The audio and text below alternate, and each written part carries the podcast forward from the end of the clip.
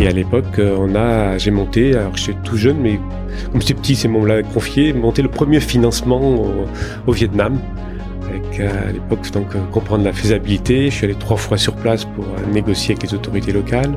Dans un environnement très particulier, il y avait très peu d'hôtels ouverts à l'international à l'époque. C'était un pays très fermé, donc aucune banque n'y était installée et financée.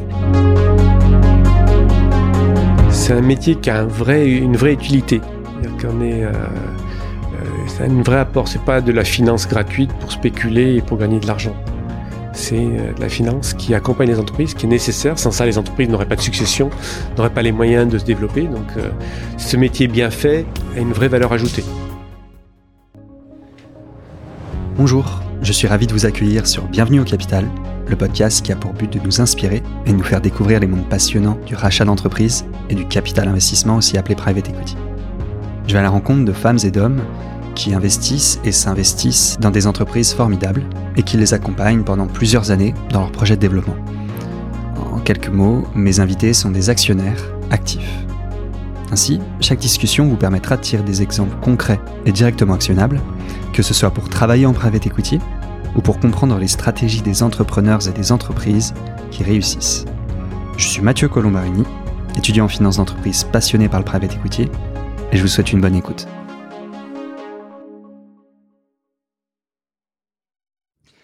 Bonjour à toutes et à tous, bonjour Michel Chabanel. Bonjour. Euh, Michel, merci beaucoup de prendre le temps d'être avec nous euh, aujourd'hui. Euh, J'ai plein de questions à vous poser. On a- vient de préparer un petit peu là notre entretien.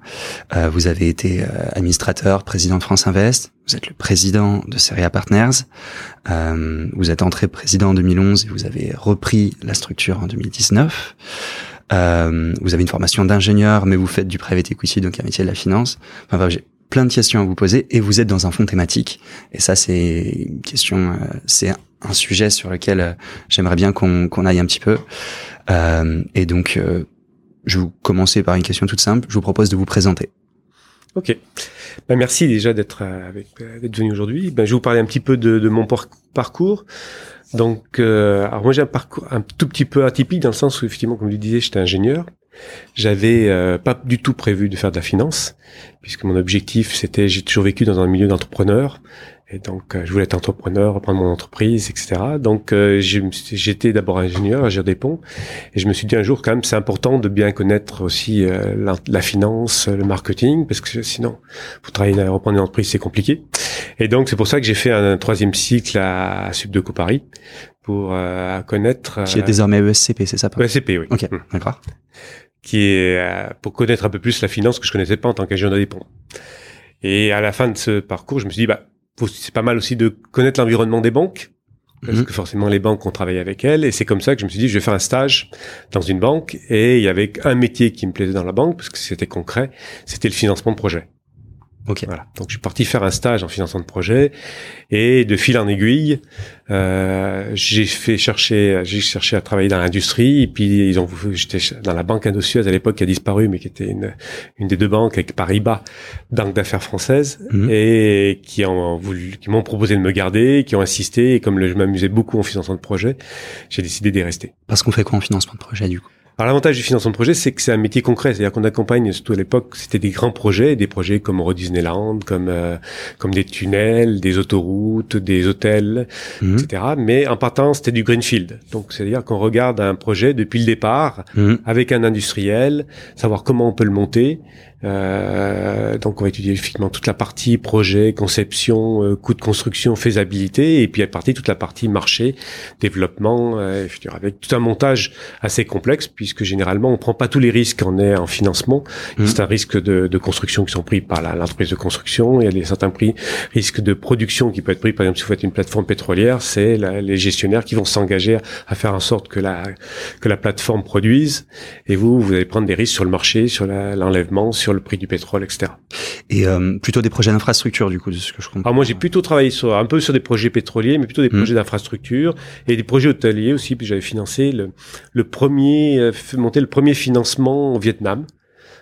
C'est-à-dire C'était l'hôtel Tong Nhat Métropole à Hanoï. C'était une rénovation d'hôtel. Hum, Il y avait très peu d'hôtels ouverts à l'international à l'époque. C'était un pays très fermé, donc euh, aucune banque n'y était installée et financée.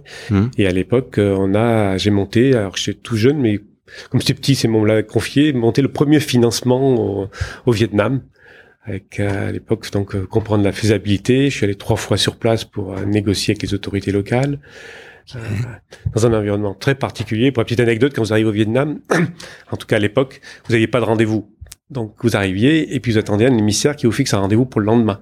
Et donc vous aviez un premier rendez-vous avec le ministre euh, du tourisme ou les autorités locales et puis vous quittez sortiez de ce rendez-vous, vous n'avez pas d'autre rendez-vous, donc c'est-à-dire un nouvel émissaire pour en avoir un le lendemain. Donc ça prenait un peu de temps pour négocier et avancer. Ah, forcément. Mais euh, vous, vous aviez quel âge? Parce que c'était votre premier job. Donc, euh, oui, c'était mon premier job, je devais avoir 28 ans. Et à 28 ans, vous vous retrouvez euh, à Hanoï en train de... Surtout que ça paraît bête, mais quand aujourd'hui on connaît les moyens de communication, à l'époque il n'y avait pas de téléphone portable. Et le téléphone euh, au Vietnam, il n'y en avait pas beaucoup. Donc il y avait un, un téléphone, cabine téléphonique dans l'hôtel. J'ai pas de téléphone dans les chambres, rien du tout. Et pour avoir une ligne sur la France, ça pouvait prendre une heure. Ok. Donc les, le, le Quand temps vous êtes jeune et un peu perdu long, pour négocier, savoir ce que vous avez le droit de négocier ou pas, forcément, ça se passe jamais comme prévu. Donc, Ah ouais, ça devait être... euh, ça devait être dingue. Et vous y êtes allé trois fois, du coup? Oui, trois, deux fois une, trois fois, oui, notamment deux fois une semaine pour négocier, Mhm. avec des négociations un peu, un peu compliquées et longues, parce qu'on avait déjà monté le dossier à l'avance, mais arrivé sur place, on s'est aperçu que eux, ils entendaient les choses totalement différemment. Et donc, euh, il a fallu leur faire comprendre que c'était comme ça, on pouvait pas faire, qu'il fallait faire voler. Donc, il a fallu faire aussi du lobbying, parce que c'est alors aujourd'hui peut-être évolué, mais à l'époque c'était quand même un pays qui était en plein communisme. hein. donc, euh, Mm. euh, pour arriver à prendre une décision, faut qu'il y ait un certain nombre de personnes haut placées qui poussent. Mm.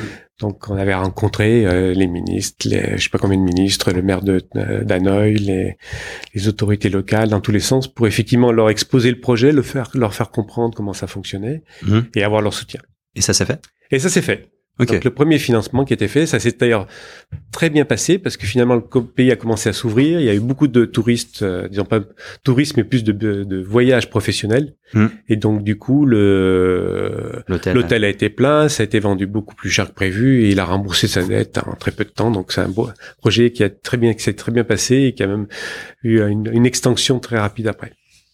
Parce que Hanoï était une très belle ville qui était très peu à l'époque euh, ouverte à- aux étrangers. Saigon a toujours été beaucoup plus ouverte, Mm. mais Hanoï qui était la capitale était. Euh, pour l'expérience, j'étais vraiment le seul euh, Européen à me promener dans la rue, quoi.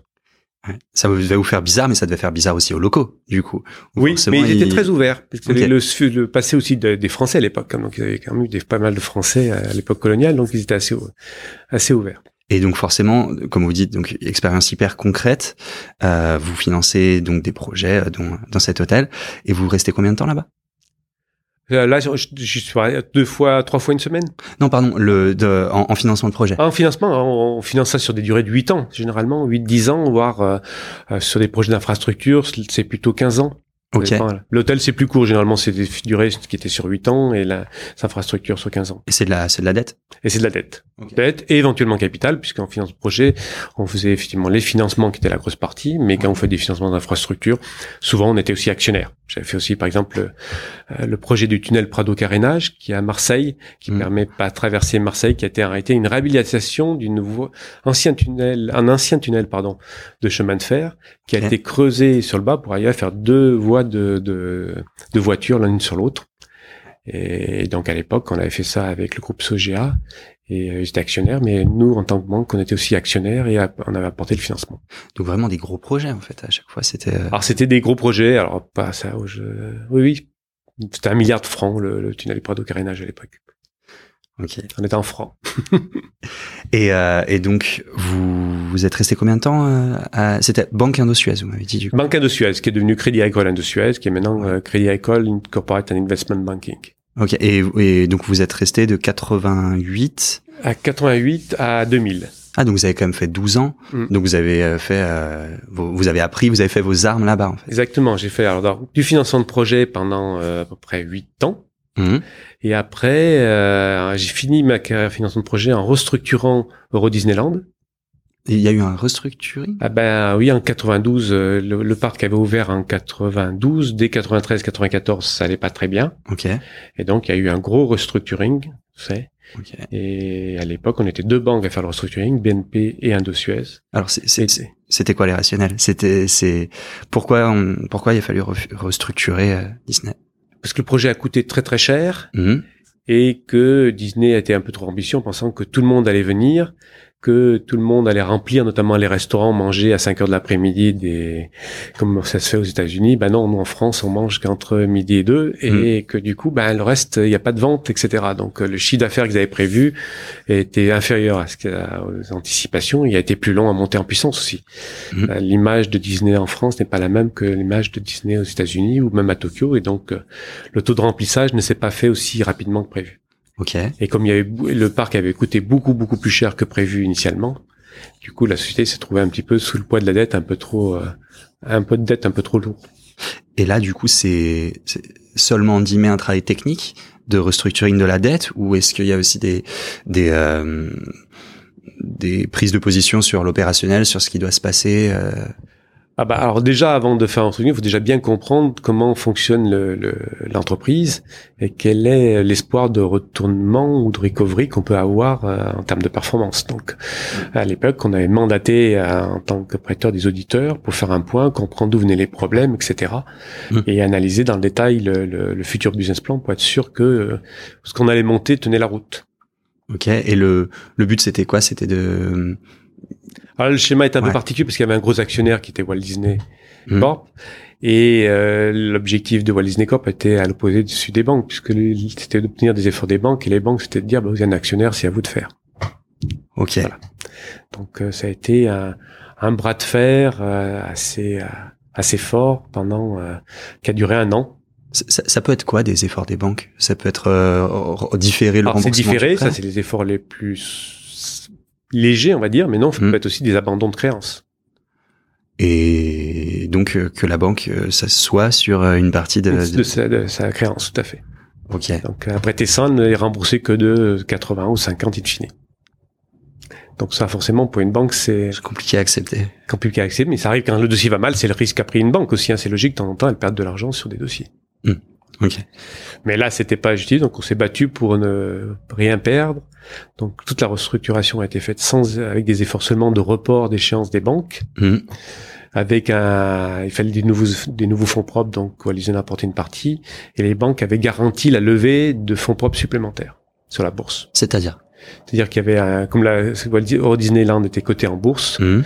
les banques ont dit ben nous on va garantir euh, pas l'introduction en bourse parce qu'elle était déjà faite, mais l'augmentation de capital sur les marchés boursiers. Mais je veux dire, c'est-à-dire garantir l'augmentation de capital. C'est-à-dire que si jamais le marché ne l'achetait pas, Mhm. les banques l'auraient acheté à la place. C'est-à-dire qu'on l'aurait gardé, on aurait été, on serait devenu actionnaire Ok, en fonds propres. en faux propre. Ok, d'accord. Mais euh, ça s'est très bien placé sur le marché et donc on a Ouais. tout vendu. D'ailleurs on avait préplacé, donc ça c'était un gros travail aussi de la banque Mhm. pour éviter de rester actionnaire. Et donc grâce à cet argent levé, ça a permis de rembourser la dette. Donc les banques se sont ont réduit leur exposition. Donc une affaire rondement menée. Ça s'est très bien passé in fine. Ça a été pour euh, les banques qui ont monté ça un gros succès et puis euh, et puis une source. Le, le projet est reparti. Il marche bien aujourd'hui. Il est toujours là et il a continué de croître. Il a fait un deuxième parc après. Donc euh, c'est aussi la satisfaction, c'est de sauver l'entreprise avant tout. Forcément. Et, euh, et ça, c'est, c'est, c'est du 100% pendant plusieurs années. quoi. C'est un, un gros dossier comme ça. Combien de Alors, un temps gros dossier comme ça, c'est c'est non, c'est le but c'est quelques mois. Donc là, c'était un- quand même très long. Ça a duré presque un an. Ok.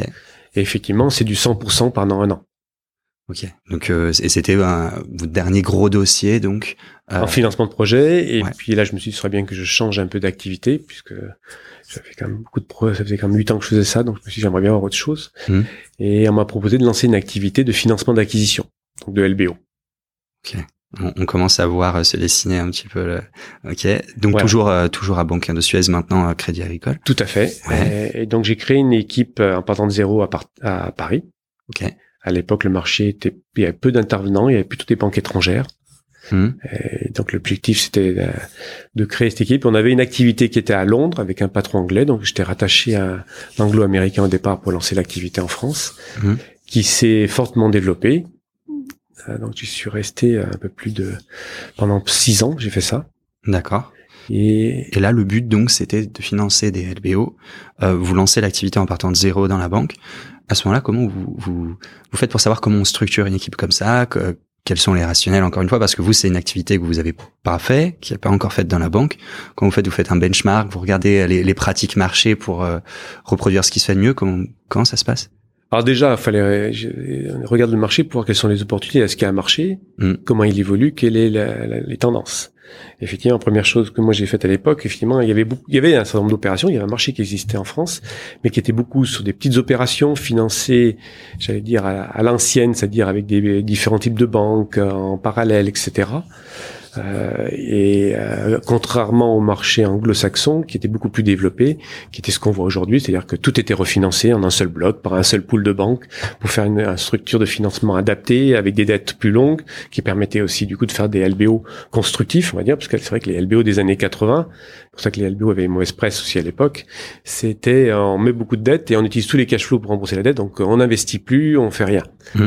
Et, et, tout doucement, on a réussi à faire des dettes beaucoup plus longues, avec des dettes remboursables in fine, ce qui est tout a été structuré pour pouvoir financer de la croissance. Donc aujourd'hui, on fait plus un LBO s'il n'y a pas de projet de croissance. Mmh. Donc l'entreprise, le but c'est de la développer et de, de l'accompagner. Contrairement à l'époque où malheureusement, du fait des financements disponibles, du fait aussi que c'était le début de l'activité, ben les cachots étaient plutôt pompés pour rembourser la dette plutôt que pour euh, financer de la croissance. Mais je, je, je alors je dis peut-être une énorme bêtise parce que le chiffre me, me paraît dément, mais bon, c'est plus le cas. Et du, je, comme je vous disais, jeudi dernier, j'étais avec Claire Chabrier qui euh, qui euh, m'expliquait l'étude France Invest sur le les euh, les facteurs de création de valeur. Mmh.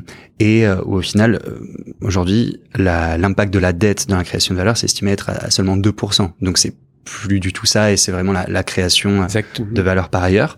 Mais à l'époque, je, je, le, le, chiffre me paraît fou, mais on pouvait mettre 10% de capital et 90% de, de dette. Est-ce que ça vous semble euh, Il y a eu des cas. Pourquoi il y avait une raison particulière, c'est qu'on avait créé en France les RES. Les RES, c'était le rachat d'entreprise par, par les salariés. D'accord. Et donc, pour que ça marche, il fallait que les salariés soient majoritaires. Et donc forcément, un salarié n'a pas forcément les majorités, la capacité de mettre beaucoup d'argent. Et donc effectivement, et qui peut, et qui avait des avantages fiscaux, pour notamment pour les pour les salariés, etc. Mmh. Du coup, il y a eu une période dans les dans le milieu des années 80 où il y a des dossiers qui ont été montés de façon très agressive avec très peu de capital. Ok, mais c'est vraiment des cas exceptionnels. Et voilà, mais ce qui expliquait aussi des dossiers qui ont été difficiles, qui, qui sont mal passés à l'époque. Hein. C'est du coup structuré avec des dettes euh, qui n'étaient pas adaptées à ce genre d'opération, avec pas assez de fonds propres. Mmh. Donc effectivement. 10 90 non c'est un peu alors c'est peut-être que la part capitale mais après c'est dans les, les, les actionnaires mettent aussi des obligations donc c'est aussi des fonds propres donc 10 90 je pense qu'il y a sûrement eu peut-être des cas mais c'était exceptionnel par contre des dossiers où il y avait 30% de capital c'était fréquent hein. okay. d'accord et euh, et donc vous regardez les market practices un petit peu anglo-saxonnes et vous lancez l'activité donc. Euh... Voilà, donc je lance l'activité, la, la, ben, recrute des, des, équipes pour le faire et puis surtout une démarche parce qu'on n'était pas présent sur le marché, donc il a fallu euh, approcher tous les intervenants de la place, euh, justifier notre crédibilité, notre capacité à délivrer pour qu'ils nous fassent confiance et qu'ils travaillent avec nous. Mmh. Ok. Et comment vous prouvez votre crédibilité euh, avant le premier dossier? Alors, il y a quand même l'image de la banque à l'époque, qui était quand même une banque reconnue, et puis après, il faut convaincre sur notre capacité d'étudier, de notre analyse, l'apport euh, de savoir-faire et de compétences qu'on peut peut avoir. Je pense que ce qui était le, ce qui un des moyens qui nous a permis de nous positionner, c'est qu'on étudiait les dossiers dans le détail ce qui pouvait paraître un, un, point faible pour nos clients, mais d'un autre côté, ils disaient, ben, c'est des gens qui comprennent, qui nous ont posé toutes les questions, qui ont approfondi le dossier d'une manière importante, et qui sont capables aussi de faire des produits financiers qui sortent de l'ordinaire, que les, les, que les banques de réseau françaises classiques ne faisaient pas à l'époque. Donc on était capable d'avoir une approche plus anglo-saxonne. Euh, aussi, l'autre positionnement, ce qui était important, c'est qu'avant, on finançait beaucoup les opérations par club deal. Euh, club deal, ça veut dire faut avoir le temps de réunir un certain nombre de banques, de réunir tous les gens intervenants, et donc euh, ça permet pas d'être très actif et d'aller très vite. Club deal, ça se dit pour les investissements en capital. Ça se dit aussi pour les investissements les pour les banques. Aussi, tout à fait. Et ça vient de, du milieu bancaire plutôt le mot club deal à l'origine. D'accord, ok. Et euh, et comment ça se passe? Vous dites euh, euh, club deal. C'est en fait c'est le, club deal. Ensuite, on a un pool bancaire qui qui, qui vient. Euh, voilà, c'est un club deal de banque, donc pool bancaire, c'est-à-dire que si vous avez besoin de, de, de 100 millions pour financer, ben vous mm. allez réunir 5, 6 banques qui vont chacune prendre 10, 15 millions pour arriver à faire aux 100 millions. L'autre solution, c'est de demander à une banque de faire de l'underwriting. De là De l'underwriting. C'est-à-dire de la brise ferme en français, mais on, fait un peu, euh, de, fois on a du mal à associer les deux. Mhm. C'est-à-dire qu'il y a une banque, ou éventuellement deux banques quand les dossiers sont très gros, on va dire je prends les 100 millions. Et je me chargerai de les syndiquer. Donc d'aller chercher des banques qui vont reprendre des morceaux. Donc moi je prends les 100 millions, mhm. je touche des commissions pour faire prendre ce risque et après je vais trouver 5, 10, 15 banques qui vont prendre chacune 5, 10, 15 millions pour faire le pool. moi, je garderai qu'un morceau. Je garderai que 10 ou 15 millions des 100 millions. Et ça, l'intérêt pour la personne qui a son dossier financier, j'imagine que ça va plus vite. Bah, ça va plus vite. Il est sûr de l'avoir. Mmh. le problème, c'est c'est plus facile à discuter aussi si vous avez un seul interlocuteur mmh. qui vous monte le dossier, plutôt que si vous avez euh, 4, 5, 6 interlocuteurs en face qui ont chacune ou chacun des souhaits ou des contraintes particulières. L'avantage, le dossier est négocié. Et puis surtout, ça va plus vite. Ça permet de, de prendre, faire une offre, de gagner le dossier. Et l'avantage pour la banque, c'est qu'il y a plus de marge, j'imagine tout simplement. L'avantage pour la banque qui fait ça, c'est qu'elle des commissions surtout. Des commissions. Les marges, les marges, c'est les, les, banques qui vont les reprendre pour leur part que de part. Mmh. Par contre, il y a des commissions et qui rémunèrent ce risque d'underwriting. Par contre, si vous restez collé, comme on dit, c'est dangereux parce que du coup, vous avez une grosse exposition sur un seul dossier. Donc, faut être sûr de pouvoir la, la faut être sûr de pouvoir. Et vous, vous faisiez plus des clubs deal alors? Non, nous, on faisait, moi, je faisais de l'underwriting. Ok, d'accord. Donc c'est ça que je me suis positionné sur le marché en faisant de l'underwriting et des et des financements plus originaux avec plus de dettes boulettes, etc. Qui ne se faisaient très peu à l'époque. De dettes boulettes Boulettes, remboursables in fine. D'accord. Ok. Euh, et donc grâce à ça, vous rencontrez tous les fonds, euh, j'imagine tous les fonds de la place. Oui, forcément, puisque mm. c'était potentiellement les clients ou les entreprises, puisque à l'époque j'ai des prédictions de dire on peut pas faire que du LBO, on va aussi aider les entreprises dans leur financement d'acquisition. Ah oui. C'est-à-dire qu'il y avait euh, notamment l'approche classique des banques, qui avait des équipes de qu'on appelle d'exploitation bancaire, qui faisaient de la dette classique sur actifs, etc. Mais du coup, assez contraignante et qui s'appliquait pas finalement à des opérations euh, type M&A. Et j'ai dit, ben, on va financer, finalement, on va mettre une équipe pour financer des opérations plus complexes en les financement, comme, en les structurant comme on fait pour des opérations de LBO. C'est-à-dire, on va faire des opérations, des due diligence, on va analyser, on va mettre des financements longs et, beaucoup plus de dettes que si on finançait des actifs classiques ou des, des, financements plus classiques. Hyper clair. Ce qui m'a permis de faire plein d'opérations avec euh, Monsieur Pinault, avec la André Lacharrière, etc. dans toutes leurs acquisitions. Des, des beaux noms. Et, euh, et vous êtes resté six ans? Et ensuite? Euh, Et six ans, et après, euh, dans le cas de ma carrière, je me c'est bien, mais ça fait 15 ans que je suis dans cette banque-là, ça se passe très bien. J'adore, mais euh, je, je finis par m'endormir peut-être sur mes lauriers en vivant toujours dans la même entreprise et en, guillemets ma, ma reconnaissance interne. Donc j'ai dit il faut que je me remette en, en, question, en cause. Et donc je suis parti faire la même chose, remonter une équipe pour Royal Bank of Scotland qui venait à l'époque d'acheter NatWest, qui donnait donc une des plus grosses banques européennes, et qui voulait développer, qui avait pas rien en France, et qui voulait développer une activité, euh, euh, notamment financement d'acquisition, parce qu'ils étaient très bons en Angleterre euh, sur ce secteur-là. Donc à ce moment-là, vous repartez sur une nouvelle création d'équipe. Je repars sur une nouvelle, voilà, avec juste deux trois personnes qui étaient déjà là et recrutement d'une équipe, et avec une équipe qui fait plus de 20 personnes à la fin. Pendant trois ans. Et là seulement trois ans, euh, parce que du coup, mon rêve, je sais pas si c'est un rêve, même en tout cas mon ambition, c'est de dire bah, j'aimerais être encore plus près des entreprises, parce que c'est vrai que l'avantage de ce métier, c'est vrai que je l'ai pas dit, mais pourquoi le financement d'acquisition me plaisait, c'est qu'on rentre dans le détail des entreprises. C'est-à-dire qu'on voit les entrepreneurs, on va voir, visite les entreprises, on visite les usines pour comprendre ce qu'ils font. On faut, on peut pas faire de financement d'acquisition si on n'a pas compris dans le détail le business, qui sont les clients, qui sont, quels sont les problèmes de, mmh. de, de, les contraintes de production, les contraintes de produits, etc. Donc c'est pas, on fait pas des études macro, mais vraiment des études entre guillemets euh, micro dans l'entreprise pour comprendre, euh, y compris qui sont les équipes dirigeantes, euh, comment est structurée l'entreprise. et ça, ça fait partie de notre notre analyse pour se dire on peut prendre ce type de risque parce que par rapport à un financement qu'on dit corporate classique, un financement d'acquisition LBO, on met beaucoup plus de dettes. Donc c'est-à-dire qu'on prend en guillemets, on finance un peu des actions. Donc c'est-à-dire mmh. qu'on prend du risque de capital. Puisqu'on finance un prix d'acquisition, contrairement à financer, vous financez une machine, forcément, vous êtes dans une entreprise, sur les actifs. Mmh. Si vous financez ces actions, ben, vous prenez déjà un peu un risque de capital. Ouais. Donc si vous prenez un risque de capital parce que vous mettez plus de dettes que d'un financement d'exploitation classique, il ben, faut être capable d'analyser plus en détail l'entreprise, la, comprendre dans le détail pour mmh. prendre ce type de risque.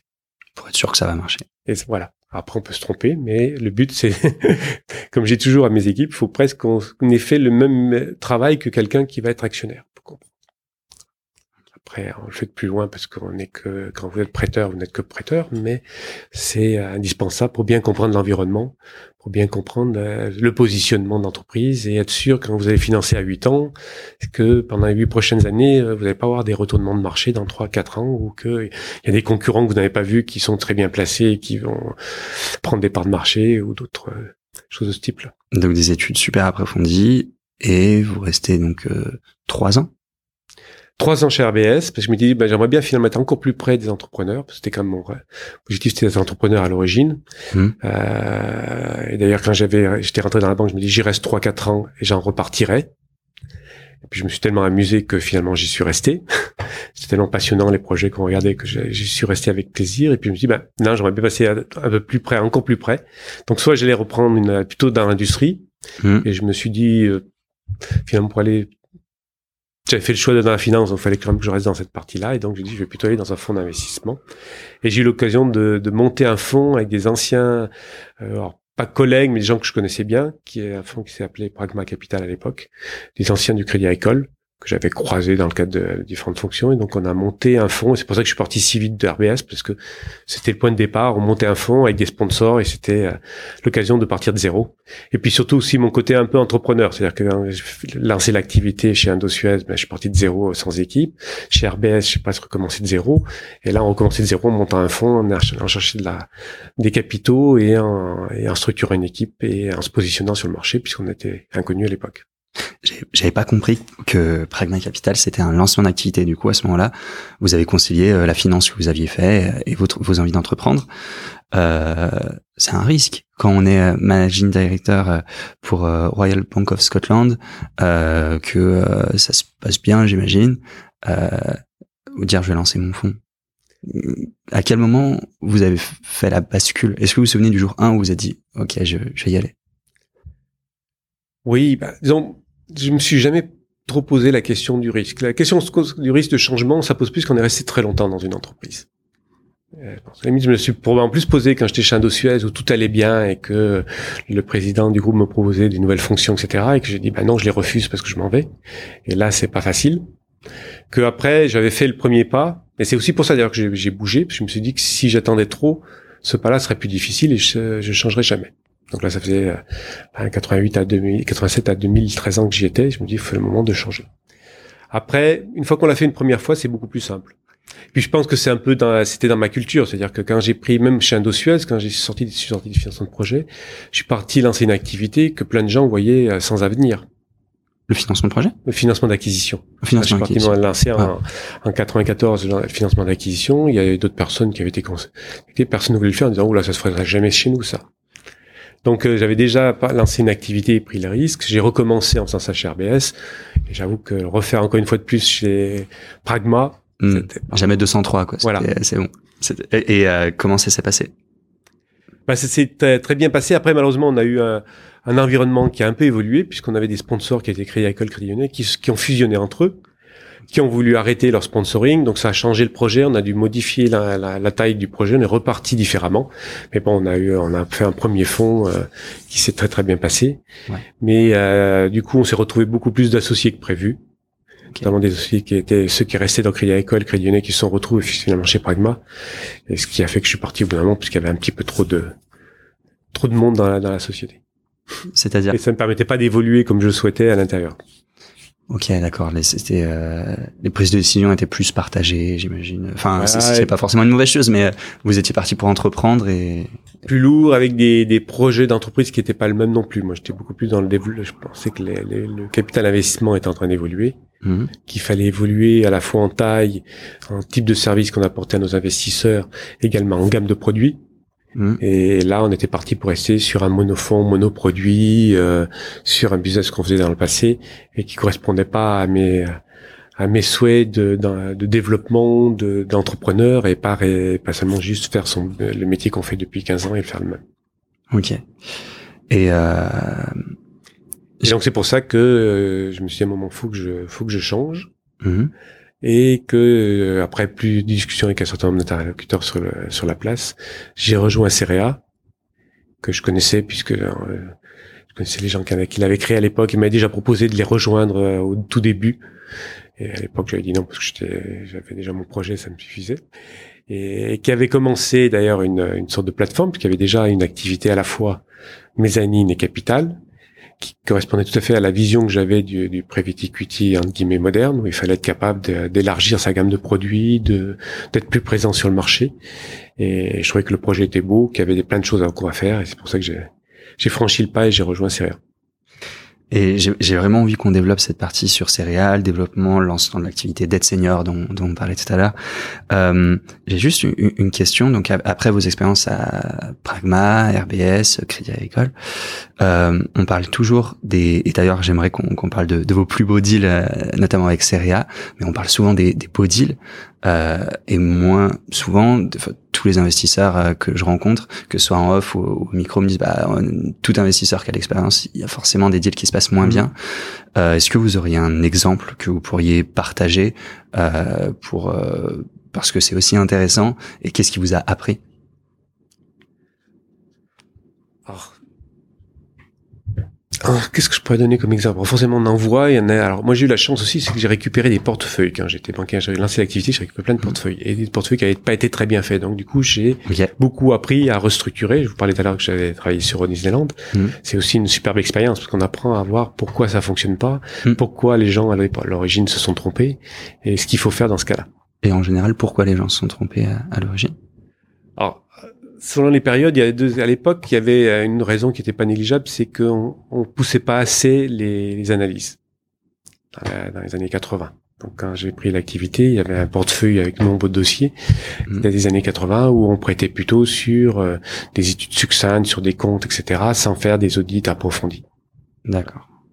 Donc ça, c'est, euh, je dirais que moi, les, les- alors, il y a trois causes dans les dans les dossiers qui, qui vont mal. Première euh, première cause, et ce que j'ai expliqué puisque j'en ai des cours HEC, je pour moi, il y a trois points de vue. La première raison, c'est parce qu'on a mal fait ses diligences.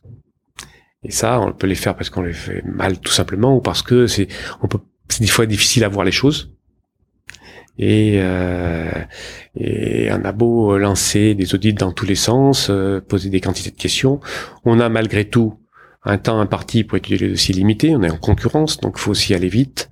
Et malgré tout ça, c'est aussi contre, à l'encontre de- des analyses approfondies. C'est vrai que euh, quand j'ai commencé le métier, en 94, le, des fois les dossiers s'étudiaient pendant 6, 8 mois, un an avant de se faire. Aujourd'hui, quand vous avez des banques d'affaires, il y a des organismes de presse. Les process, c'est vous avez deux, trois mois pour euh, remettre une forme, une offre ferme définitive.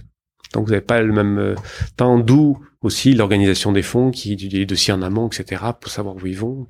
Et lui aussi, là, on en reparlera, mais l'avantage d'être aussi thématique, Mm. c'est que quand on regarde une, une entreprise, on en a forcément vu une similaire, soit on a déjà vu celle-ci, soit on a vu des, une similaire, on connaît le marché, et ça nous permet aussi de gagner beaucoup de temps. Donc ça, c'est la première cause. Mm. Et celle-ci, normalement, elle est impardonnable, c'est celle qu'on ne doit pas avoir, mais y a des contextes qui font que malgré tout, on s'aperçoit que même quand on fait des bonnes diligences, on peut avoir des, les gens peuvent se tromper. Euh, deuxième cause, euh, je ne sont pas forcément dans l'ordre. Deuxième cause, c'est euh, quand vous faites d'étudier un dossier, il y a des plus et des moins. C'est jamais euh, tout blanc ou tout noir. Donc il y a forcément des risques que vous identifiez, des points faibles, des, des, des problématiques de marché, des problématiques de production, des problèmes de management, et vous faites un choix en disant bah globalement, euh, quand on fait mitigation, on a le risque est acceptable, on pense que ça peut bien se passer, on y va quand même. Ben, malgré tout, ces risques que vous avez identifiés, ben, des fois, ben, ils se révèlent, euh, ils se révèlent plus forts que prévu, ou en tout cas, ils se réalisent. Euh, je vais vous donner un exemple d'un dossier que, j'ai vécu. C'est une, entreprise qui faisait notamment des, produits d'entretien et qui faisait notamment des boules de à base de naphtaline. Ce que nos grands-parents ont utilisé pendant des, des, des, des, siècles et des siècles, donc produit très très utilisé. Et à l'époque, il y avait la, la, réglementation de tous les produits chimiques qui était remise à plat au niveau européen. Okay. Donc forcément, on se dit, bah, produits d'entretien, c'est dangereux, il faut quand même bien étudier est-ce que leurs produits risquent pas d'être déréférencés, etc. Donc on a fait une analyse à fond, et là clairement, on s'aperçoit il n'y avait pas vraiment de risque, et en particulier les, boules de naphtaline, qui sont des produits utilisés depuis longtemps, sur lesquels il n'y avait pas vraiment de risque. On savait que c'était pas forcément recommandé, qu'il fallait pas les sniffer, on va dire, mais mais que il n'y avait pas vraiment de raison qu'il allait être classé comme produit potentiellement à risque, mais que euh, tant qu'on la mange pas normalement. Voilà, que c'était pas un produit qui était euh, euh, qui, qui, était fortement à risque. Donc on s'est dit bah pas grave. Alors c'est une partie non négligeable du business et en plus qui était c'était un des rares producteurs avec des marges importantes, donc une grosse partie de la rentabilité de la société.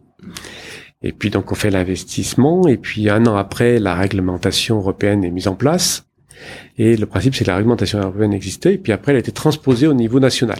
Ok. Et quand elle a été transposée au niveau national, les, les, les classifications ne correspondaient pas entre l'Europe et, et, la France, avec un nombre de classifications différentes. Mmh. Donc euh, les cases, il n'y avait pas 1, 2, 3, 4, 5 qui correspondaient pile, il y avait 5 d'un côté et 4 de l'autre, donc ça tombait pas. Donc sujet à l'interprétation. Donc sujet à interprétation et à affectation.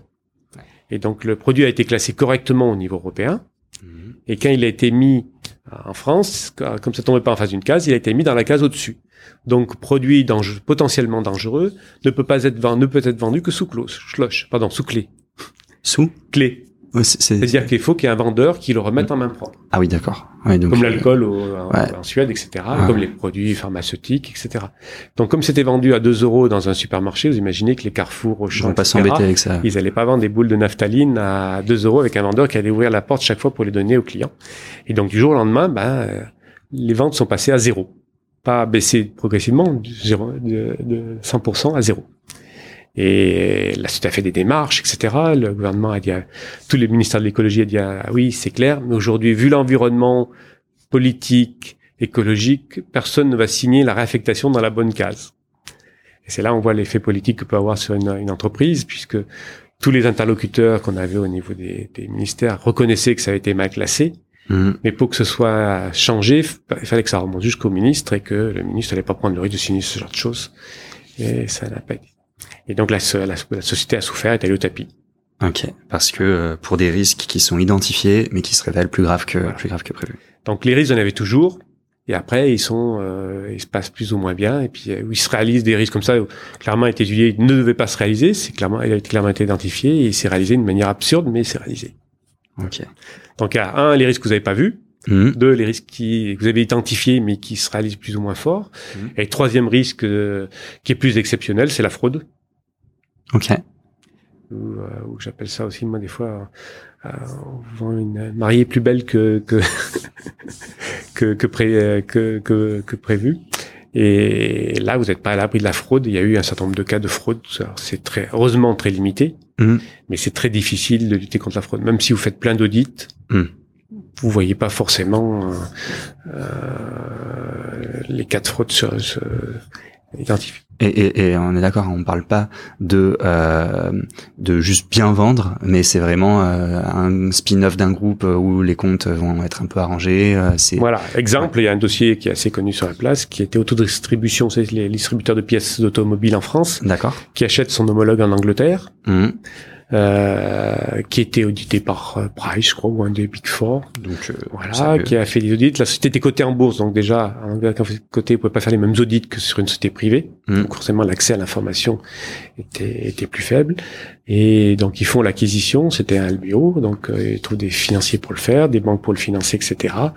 Et quand ils ont eu fait l'acquisition, ils se sont aperçus que euh, euh, bah, les comptes étaient faux, qu'il y avait une cavalerie de trésorerie. Donc la trésorerie était pas là, la rentabilité était pas là, et ça a été un gros fiasco. Ça, forcément, il y a eu beaucoup de pertes pour tout le monde sur ce dossier-là, parce que ils avaient acheté ce dossier assez cher, a été très grosse, donc ça a mis en l'air tout le groupe.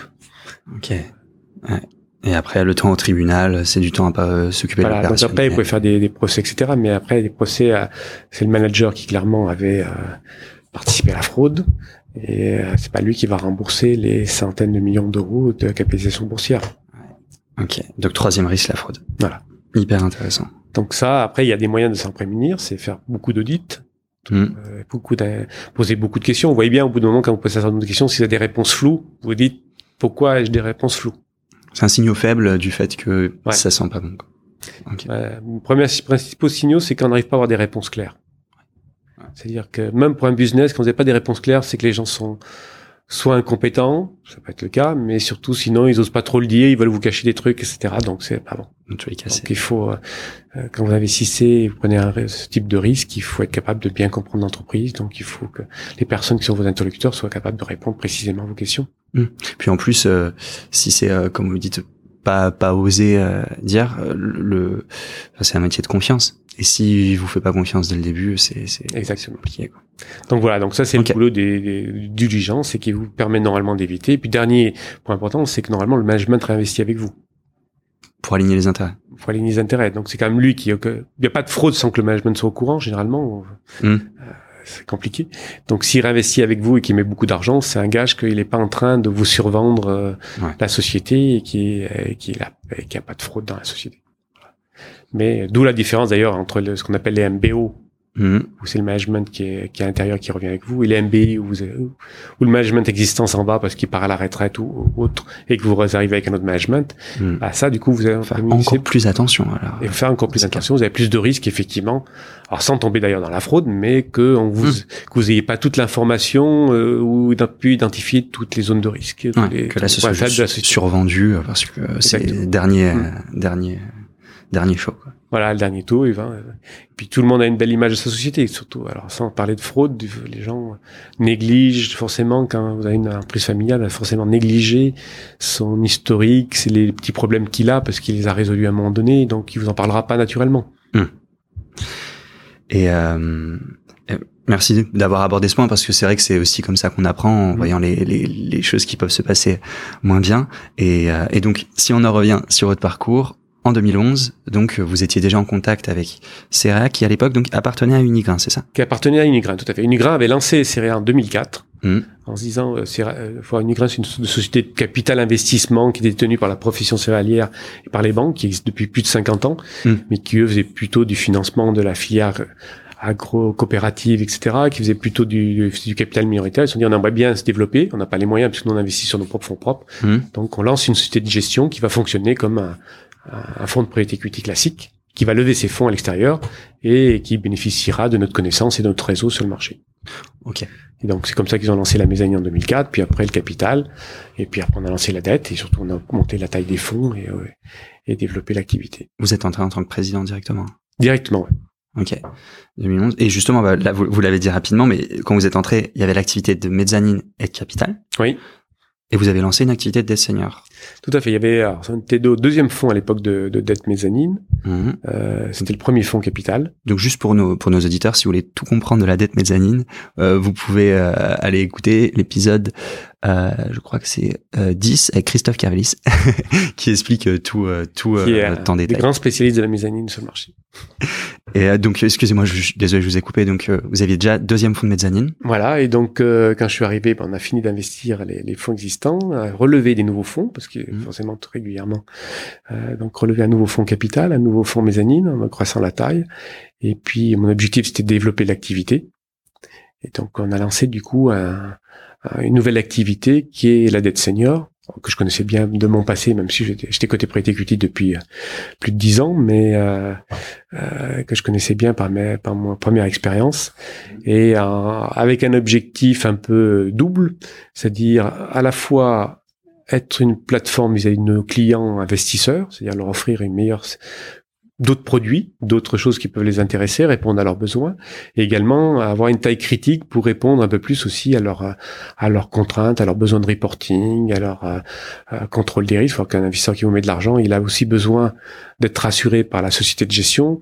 Et si la société de gestion est plus grosse, elle, met, elle permet, ça lui permet d'avoir des contrôleurs de risque interne, des financiers, des RCCI. RCCI, c'est la personne qui vérifie tout ce qui est contrôle interne dans les fonds et qui est le, le responsable vis-à-vis de l'AMF, de la bonne gestion. Donc tout ça là, permet d'avoir une taille critique qui permet de mieux répondre à nos, à nos investisseurs.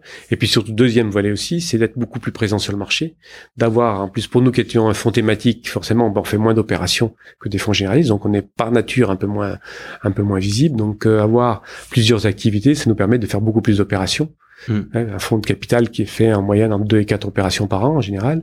Bah, nous, quand je fais la somme de tous les fonds, on fait plus de 20 25 opérations par an. Donc ça nous permet effectivement de voir beaucoup de dossiers, d'avoir une expérience beaucoup plus large, d'avoir une présence sur le marché plus forte. Et puis surtout aussi, comme euh, j'aime bien le dire, on a un peu le couteau suisse, entre guillemets, puisqu'on va voir un entrepreneur, on est capable de lui proposer du capital, de la mezzanine ou de la dette bah, senior plus classique. Donc on offre un peu tous les niveaux de type de financement dont il peut avoir besoin. Donc aujourd'hui, il va faire une opération de capital. Demain, il aura besoin de financer de la croissance. Il viendra nous voir pour faire de la dette. On est capable de l'accompagner sur le long terme.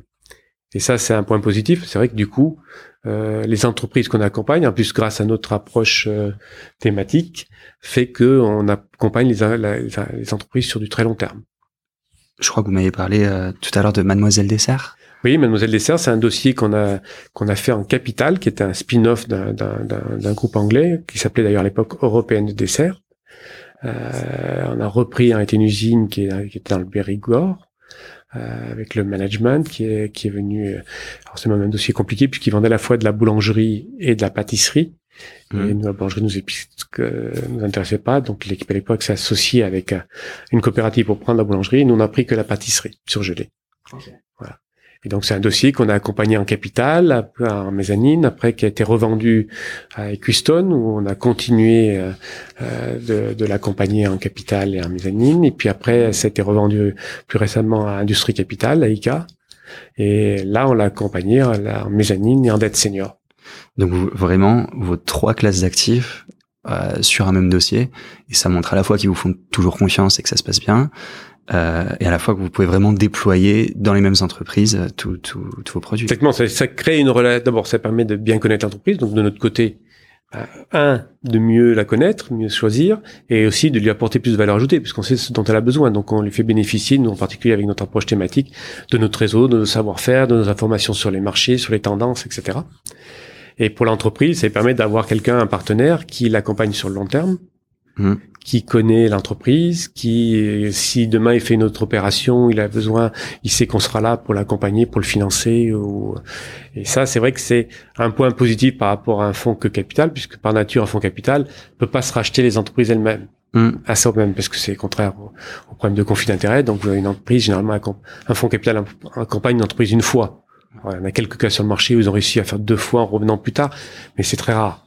Alors qu'en ayant plusieurs produits, on est capable d'accompagner peut-être aujourd'hui en dette, demain ce sera en capital, après-demain ce sera en mezzanine, ce sera pas le même fonds, et on n'a plus ces problématiques de conflit d'intérêt. Euh, parce que c'est pas le même fonds et Parce que c'est pas, parce qu'on se vend pas nous-mêmes. Capital, vous êtes actionnaire. Donc, actionnaire, s'il vend, c'est Hmm. lui qui choisit l'actionnaire. Si c'est la même équipe qui rachète avec l'autre fonds, il y a forcément un conflit. qui a- Comment est-ce que voilà, est-ce que la valo est le, est le bon prix? Est-ce que Hmm. c'était une bonne idée de racheter ou pas? Et si ça se passe mal, les investisseurs nous diront, bah, vous avez fait plaisir au fonds précédent, ou au contraire, vous avez acheté trop peu cher, pour ça vous faites une, un bon retour sur le fonds. Hmm. Donc ça, c'est les conflits d'intérêts. Ça, clairement, c'est interdit par les règlements, euh, notamment de, de France Invest, sauf avec des cas particuliers des investisseurs tiers, mais du coup, on le fait pas. Quand on accompagne, du coup, par exemple, en dette, c'est pas nous qui vendons. Si aujourd'hui on a un dossier qu'on a fait dans le passé en capital, euh, on était d'abord en mezzanine, c'était BCF, euh, Protection Mifine, on était en mezzanine. Quand il s'est vendu, ben, c'est pas nous qui choisissons l'acquéreur, donc c'est pas nous qui allons euh, influencer pour que ce soit le capital, etc. Il a pas, on n'a pas besoin qu'il reprenne. Donc là, Hmm. il pouvait reprendre sans conflit d'intérêt. Quand capital a vendu, ben, nous on a financé le repreneur de nouveau en mezzanine, en unitranche exactement. Et là où il n'y a pas de conflit d'intérêt, c'est parce que c'est pas vous qui, c'est la personne qui apporte le capital C'est qui pas va moi. choisir la valeur, enfin la, la valo. moi, c'est pas nous qui décidons le prix. Ok. Et comme vous décidez pas du prix, vous pouvez, en fait, comme vous suivez en dette, bah, vous suivez sur le prix défini, donc c'est. Exactement. Donc du coup, on n'est pas, Ouais. on pourrait être en conflit si on disait bon, on est les seuls à financer, et personne va acheter et, on aide la transaction, mais il y a toujours de la concurrence, donc c'est pas Mais, mais du coup, même pour le, même pour l'acheteur, c'est un peu une, euh, euh, comme tout à l'heure, c'est marrant, vous parlez d'a- d'alignement d'intérêt entre le fonds et euh, les, les équipes dirigeantes. Mm. Bah là, ça montre aussi que vous n'avez pas essayé d'habiller la mariée comme vous disiez et de survendre parce que si vous-même vous suivez après en dette, c'est que vous êtes Exactement. certain de, de la valeur. Bah, pour l'acheteur, c'est un- se dire que euh, le fonds mezzanine, euh, par exemple dans le cas présent, revient, accompagne la société et qu'il la connaît depuis longtemps, ça fait euh, 10 ans ou 12 ans qu'on l'accompagne, Mm. c'est un vrai gage de, de euh, fait que euh, la société est belle, qu'on a qu'on y croit et qu'il n'y a pas de qu'il y a pas de souci dessus. Et euh, donc 2011, 2012, tout de suite après, vous commencez à prendre des responsabilités à France Invest. Euh, et 2014. Je rentre au conseil d'administration de, France Invest. Voilà. Je rentre au bureau aussi, j'étais trésorier du bureau. Et en 2014, on me demande de, si je veux devenir président. Voilà. Et donc, après réflexion, parce que c'était c'est une tâche qui est lourde, à la fois d'abord en charge de travail, mais également en responsabilité, puisqu'on représente quand même la profession, donc c'est faut être sûr de pouvoir le faire correctement et, le faire de façon indépendante et, et dans l'intérêt de la profession et pas le sien. Donc euh, j'ai fini euh, avec un certain nombre de pression, on va dire, d'accepter avec plaisir. Et j'ai passé deux ans exceptionnels à m'occuper des de France Invest et, et, de, et participer au positionnement et au développement de la profession. C'était quoi les grands enjeux à l'époque? Parfois que les grands enjeux, on sortait quand même d'une période qui, a, qui, a, qui allait un petit peu mieux, mais qui était quand même difficile. la période la plus difficile a été vécue par mon prédécesseur, mais on était quand même dans la période euh, post-Hollande, Hollande encore d'ailleurs, qui était euh, quand même le private equity, euh, la banque, la finance est mon ennemi, et qui était quand même particulièrement mal vu. Donc moi, quand j'ai pris président, ça commençait un petit peu à s'améliorer. Donc l'épisode Les Pigeons était déjà terminé. Il faut savoir qu'on a quand même passé une période où l'investissement que faisait l'équipe dans, dans les fonds, puisqu'on est obligé, vous savez que pour convaincre nos investisseurs, on investit avec eux dans les fonds. Donc ça prouve l'alignement et que nous, si on investit dans un dossier dans, euh, dans le fond, c'est preuve qu'on y croit puisqu'on a mis aussi notre propre agent. personnellement, hein, c'est personnellement, à titre personnel, tout à fait. Et, avec un mécanisme d'intéressement plus fort parce qu'on n'a pas les mêmes moyens que, que des investisseurs institutionnels. Et le gouvernement à l'époque avait décidé de taxer ça comme du salaire. Et avec les multiples taxes qu'ils avaient mis dessus, on était taxé à plus de 100% sur le profit. Que vous aviez pas encore réalisé en plus. Je, euh, non, pour, les pigeons. Moment, on est payé au moment de la sortie quand même. D'accord, ok. Ok, ok. Parce que le, je, croyais que les... Ça c'est dans les management packages, c'est un peu différent, c'est dans les attributions d'actions gratuites. Euh, nous, elles sont pas payées, on les paye, donc on n'est pas, on n'est pas taxé avant de, Ok, je, parce que j'avais comprendre que l'épisode Les Pigeons, c'était justement que, par exemple, pour les startups, avec des valorisations démentielles, ils étaient justement taxés sur euh, des résultats pas encore réalisés parce que la valo avait pas encore été. Euh... Mm. Mais c'était pour ça, c'est pour le côté entreprise. Nous, on investit dans les fonds. Ah, Et quand on investit dans les fonds, on souscrit des vraies parts. Et donc, on n'a pas ce problème d'attribution euh, d'actions gratuites qui existait, qui existe pour les entreprises, notamment pour les startups. Et effectivement, il ne faut pas que les gens, quand, tout de suite, dès qu'ils les touchent, soient taxés alors qu'ils n'ont pas touché un centime.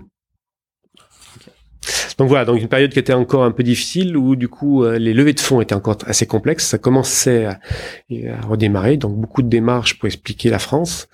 Je me rappelle être allé en Angleterre faire des pitchs et la première question que nous euh, posaient les investisseurs anglo-saxons, me dit pourquoi voulez-vous qu'on investisse en, France alors que les membres de l'équipe de gestion ne sont pas alignés puisqu'ils sont taxés euh, à 80% et donc ils touchent rien.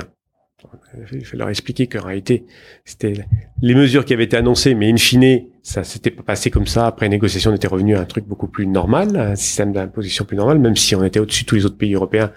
Euh, on montait à 60%, mais il y avait quand même une partie qui restait pour les, pour, pour, les, les, gens qui avaient investi. Mais ils n'avaient pas gardé cette image-là. Donc il fallait leur expliquer qu'on n'était quand même pas dans un pays où on, on saisissait les biens et que euh, il y avait quand même un intérêt d'investir et qu'il y avait un vrai alignement et que c'était la France, il y avait les, combats, les discussions et que c'était public dans la presse, mais qu'à la fin, après négociation, on arrivait quand même à, un équilibre qui, qui est resté raisonnable qu'il fallait faire la différence entre les effets d'annonce et euh... exactement forcément ils gardaient que l'effet d'annonce à l'époque en disant ouais, hmm. ouais, ils ont eu un président qui est même pas socialiste qui est plutôt communiste qui, qui en fixe tout et donc euh, il n'y a pas de place pour voilà. donc euh, beaucoup de, de, euh, de démarches pour pour essayer d'améliorer l'image de, de, la France à l'étranger de pouvoir lever des fonds une négociation à, à voir que quand vous êtes président d'un France Invest mais bon ça bah, la présidente actuelle a dû vous expliquer, il y a toujours des, des embûches en permanence. Il y, a, toujours des projets de loi qui, par ricochet, peuvent euh, impacter forcément, forcément, pardon, énormément la, la, le métier du prêt equity, soit parce que certaines opérations seront plus faisables, soit parce qu'elles seront taxées, soit parce que et, donc faut faire attention. Il y a des veilles en permanence pour et, donc faut se battre contre ces projets de loi, expliquer pourquoi ça ne marche pas et que euh, hmm. qu'il faut adapter hyper clair. Donc euh, il y a beaucoup de lobbying, euh, alors lobbying au sens propre du terme, parce qu'on attribue un mauvais mot au sens lobbying, mais non, il faut expliquer notre métier. Euh, une activité qu'on fait chez France Invest, c'est qu'on organise des, des réunions, des déjeuners avec des sénateurs, avec des députés, pour leur expliquer notre métier, ce qu'on fait, combien d'entreprises on accompagne, Mm. d'où euh, notamment les études qui sont faites sur la création de valeur pour expliquer notre métier, parce que beaucoup ont l'image des euh, du private des, des, des- du private equity. Alors déjà, on parle beaucoup d'élus, c'est les fonds de pension, et les fonds de pension, c'est des raiders, ce n'est pas vraiment le cas, puisqu'un fonds de pension, tu as une caisse de retraite. Mais à l'époque euh, d'élection de, de, de Monsieur Hollande, c'était les fonds de pension sont des euh, sont des raiders qui prennent les entreprises, qui les vendent par morceaux. Donc déjà, il faut expliquer à un élu que Déjà, la loi française pour les- fermer une entreprise, c'est très compliqué. Ça coûte tellement cher que de toute façon, vous récupérez jamais. Et puis quand vous achetez une entreprise qui est au fin fond de l'Auvergne, euh, vous l'achetez pas pour l'immobilier parce que pour le terrain, ça vaut pas grand chose. Mm. Donc vous l'achetez parce qu'il y a un fonds de commerce, qu'elle fabrique, etc. Et que vous n'avez pas fermé le site pour récupérer, faire un hôtel parce que ça marche pas. Ça marche dans les films américains, mais ça ne marche pas dans la réalité, dans la vraie vie. Voilà. Donc ça. Mais là, là, là, faut voir qu'on a une, une équipe France Invest qui était, qui est importante, hein, qui joue un vrai rôle, qui a un vrai, euh, un vrai rôle sur le marché d'accompagnement de toutes les sociétés de gestion et surtout pour défendre la profession et, et, et la revaloriser, qui, a- est le cas, hein, puisque que on est passé, à mon époque, je crois qu'on était à 4-6 milliards de levée de fonds, on est maintenant quasiment à 20. Ça a quand même une belle croissance sur les, sur les 7, 8 dernières, 8 dernières années. Et pour vous personnellement, donc vous étiez à la fois président de Seria Partners, président euh, de France Invest. C'était intense. C'est un peu compliqué parce que dans la pratique, c'est deux jobs à plein temps. Mm. Donc euh, forcément, quand vous êtes euh, président, vous avez un, un job dans une société de gestion, c'est que vous l'exercez et que vous, avez, vous êtes déjà pris à 100%. Et là, vous avez une, une association, mais qui a aussi une vingtaine de personnes qui a- qu'il faut, dont il faut s'occuper, il faut gérer, et, et qui a un rôle très important, euh, comme je disais, de, le, de représentativité, de développement de nouveaux produits, d'image auprès de la profession, à en France, à l'étranger. Et ça, c'est un- aussi un vrai job. à- C'est un job qui pourrait être fait à 100%. Donc Mm. forcément, deux jobs à 100% en même temps, c'est un peu compliqué. Ouais. Donc il faut être capable à gérer les deux, répartir son temps, et puis euh, mordre pas mal sur son temps, euh, son temps personnel. Pendant deux ans, on en a plus beaucoup. on Et- passe les week-ends, une partie des nuits, pour arriver à, à continuer à gérer sa société de gestion et à, et assumer son rôle au- chez France Invest. Et donc à Seria, on a un petit peu tourné autour, mais comme le fait que vous soyez un fonds thématique, euh, qu'est-ce que vous avez évoqué le fait que euh, vous connaissez bien le marché, Mm. vous connaissez bien toutes les entreprises, ça vous permet d'aller rapidement. Euh, Est-ce que j'ai résumé ce que Oui, ça nous permet d'aller rapidement et aussi d'apporter plus facilement de, de la valeur ajoutée aux entreprises qu'on accompagne. Hmm. Quand vous êtes actionnaire, vous savez, le rôle, c'est aussi d'aider des, entreprises à se développer. On a un rôle actif euh, dans les entreprises dans lesquelles on investit. Hmm. Et c'est clair que si vous connaissez déjà bien l'environnement, que vous avez un réseau, vous avez, euh, enfin, qu'on a un réseau de, de plus de 200 managers dans l'agroalimentaire, donc on a capacité d'avoir des, des informations, de connaissances du marché, des clients, des fournisseurs, etc. Donc ça nous permet vraiment d'apporter plus facilement une connaissance euh, de la valeur ajoutée à l'entreprise. Et donc de l'aider à se développer. Mm. Et donc de participer à notre ju- juste mesure. Hein. C'est pas nous qui gérons, donc on n'est pas là pour se substituer au manager, mais euh, de lui apporter notre euh, notre expertise, notre connaissance pour l'aider à se développer plus vite. Est-ce que vous pensez que c'est une euh, une des voies de, de développement de, de l'industrie et que euh, bientôt on aura de plus en plus de fonds thématiques parce que euh, au final c'est un modèle qui marche? Alors ça a un inconvénient malgré tout, c'est que du coup vous avez moins d'opportunités. Donc le marché est plus petit. Mm. Donc quand vous êtes aux États-Unis, il y a beaucoup plus de fonds aux États-Unis qui sont spécialisés, mais le marché est très très gros. En France ou même en Europe, c'est plus compliqué parce que chaque marché est différent. Ben, le marché est plus petit, donc si vous réduisez en étant thématique, c'est plus complexe. Donc, il faut déjà être thématique sur des secteurs où qui sont suffisamment larges, où il y a suffisamment d'entreprises, Mhm. où il y a une logique de, de se développer. Donc oui, nous on est convaincus que c'est un, que c'est une vraie valeur ajoutée, sinon on le ferait pas. Mhm. Donc, euh, comme je disais l'heure, c'est c'est une valeur ajoutée dans le sens où ça nous permet d'être euh, euh, de bien connaître le réseau, de mieux sourcer nos opérations, d'aller plus vite. C'est aussi un moyen de mieux les sélectionner aussi, parce que il faut pas qu'on investisse n'importe où pour nos, investis- pour nos, nos investisseurs, et puis d'avoir apporté plus de valeur ajoutée. Après, euh, nos confrères qui sont généralistes sont aussi très bons. Et donc, Oui, je il n'y a pas de. euh, je pense que c'est difficile pour un généraliste de devenir spécialiste. C'est plus euh, là chez Sera, il y avait une vraie logique à l'origine puisque c'était dans le cadre avec Unigrain qui était spécialisé agroalimentaire, donc ça avait une vraie logique de lancer un fonds euh, thématique hmm. et on a capitalisé là-dessus. Que il y aura plus, je parierais pas qu'il y aura beaucoup plus de fonds thématiques dans le futur. Il y aura sûrement des fonds plus spécialisés, hmm. probablement. On a quand même vu des nouveaux fonds thématiques ou spécialisés qui se sont lancés, mais euh, les fonds euh, généralistes sont aussi de gros arguments de leur côté. Très clair. Et euh, du coup, justement, vous parlez de la taille du marché. Le, comment vous voyez le futur pour Seria? Alors, on a, moi, je suis convaincu et j'ai toujours été convaincu que le private equity est une vraie, un vrai moyen de financer les entreprises. C'est-à-dire que euh, il y a des années, il y a 30 ans, on parlait de la bourse et ce qui était mieux, il fallait à tout prix mettre les entreprises en bourse. Euh, c'est qu'on a mis des PME en bourse euh, qui n'étaient pas liquides, où leur cours euh, varie tous les jours, où il faut gérer les annonces pour que son cours berce pas et donc on peut pas faire les croissances, les investissements qu'on veut parce que s'ils sont pas rentables tout de suite dans, le cours de bourse c'est pas faisable. L'avantage d'un fonds de private equity au sens large, c'est qu'on investit sur du long terme. Hmm. C'est-à-dire que même si on reste 3, 4, 5, 6 ans, on a toujours notre horizon, moi, quand nos équipes, on dit toujours chez nous, on a un horizon de 10 ans. Pourquoi? Parce que quand on revend dans 4-5 ans, ben, s'il n'y a plus de croissance, s'il n'y a pas un moyen de développement, si la société n'est pas belle sur les 5 prochaines années, elle n'est pas revendable. on n'aura mmh. pas un bon prix. Donc euh, on est sur vraiment sur du long terme. Donc ce qui nous permet de faire des investissements lourds, même s'ils sont pas rentables tout de suite. Et ça, chez nous, c'est rien, en particulier peut-être aussi parce qu'on est thématique, on l'a beaucoup fait, on a des entreprises, on a acheté le lendemain, doublé la taille, de, l'usine. Donc, pour dire, c'est pas rentable dès le premier jour, ça crée pas de la valeur dès le premier jour, mais au bout de trois ans, vous êtes content, vous avez un super outil, vous êtes euh, capable de, de, gérer la croissance. Et ça, c'est facile à faire en private equity. Et c'est vrai que le développement qu'il y a eu ces dernières années, notamment on parlait tout à l'heure, par exemple, type développement des financements qui sont longs, hmm. vous avez maintenant, vous pouvez dès le départ structurer ce qu'on appelle des lignes capex, par exemple, pour être capable de financer la croissance. J'ai besoin de, faire des acquisitions dans les prochaines années, je sais que je vais faire des, gros capex, donc il faut que j'ai des, des, financements. Donc dès le départ, vous montez l'opération et vous les avez à disponibilité pour le faire. Donc ça, ça assure la croissance, le moyen de financer la croissance des entreprises.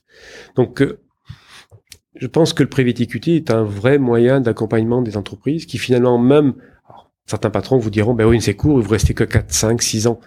Oui, mais euh, c'est mieux que la bourse où euh, vos actionnaires tournent tous les, toutes les trois semaines. Et, et, je pense aussi, même si c'est un gros, gros travail pour les, les entreprises, euh, se remettre en question tous les 4, 5, 6 ans, où il faut revendre, où ils sont obligés de, de remettre à plat, de refaire un point complet sur la société, de revendre la société, de revendre un business plan, etc. C'est très bénéfique pour une entreprise. Ça la structure énormément.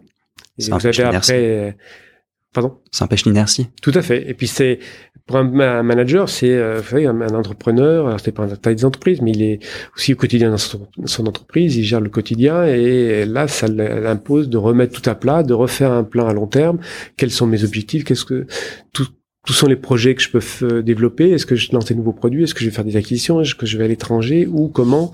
Et, et, en plus, avec des réflexions et des échanges, du coup, avec des cabinets stratégiques, avec des investisseurs qui vont l'aider à réfléchir à ça. Et ça lui permet de développer un nouveau projet. Et donc, c'est aussi un moyen de, de relancer, de remettre une dynamique dans une entreprise. Donc, c'est pas forcément négatif.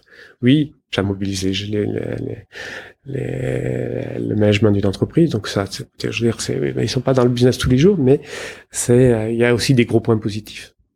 Et puis surtout, c'est, comme je disais tout à l'heure, un private equity est un moyen de vraiment financer des projets de développement d'entreprise. Et pour Seria, en termes de, vous euh, faites, euh, du coup, vous avez une taille euh, significative. Vous, vous êtes entré. Alors, c'était 200, 200 millions, pardon, en 2000. oui, 200, 300 millions de suggestions à l'époque. Aujourd'hui, on a un peu plus d'un milliard, on a un milliard cent. Ouais, donc un, un, fort développement.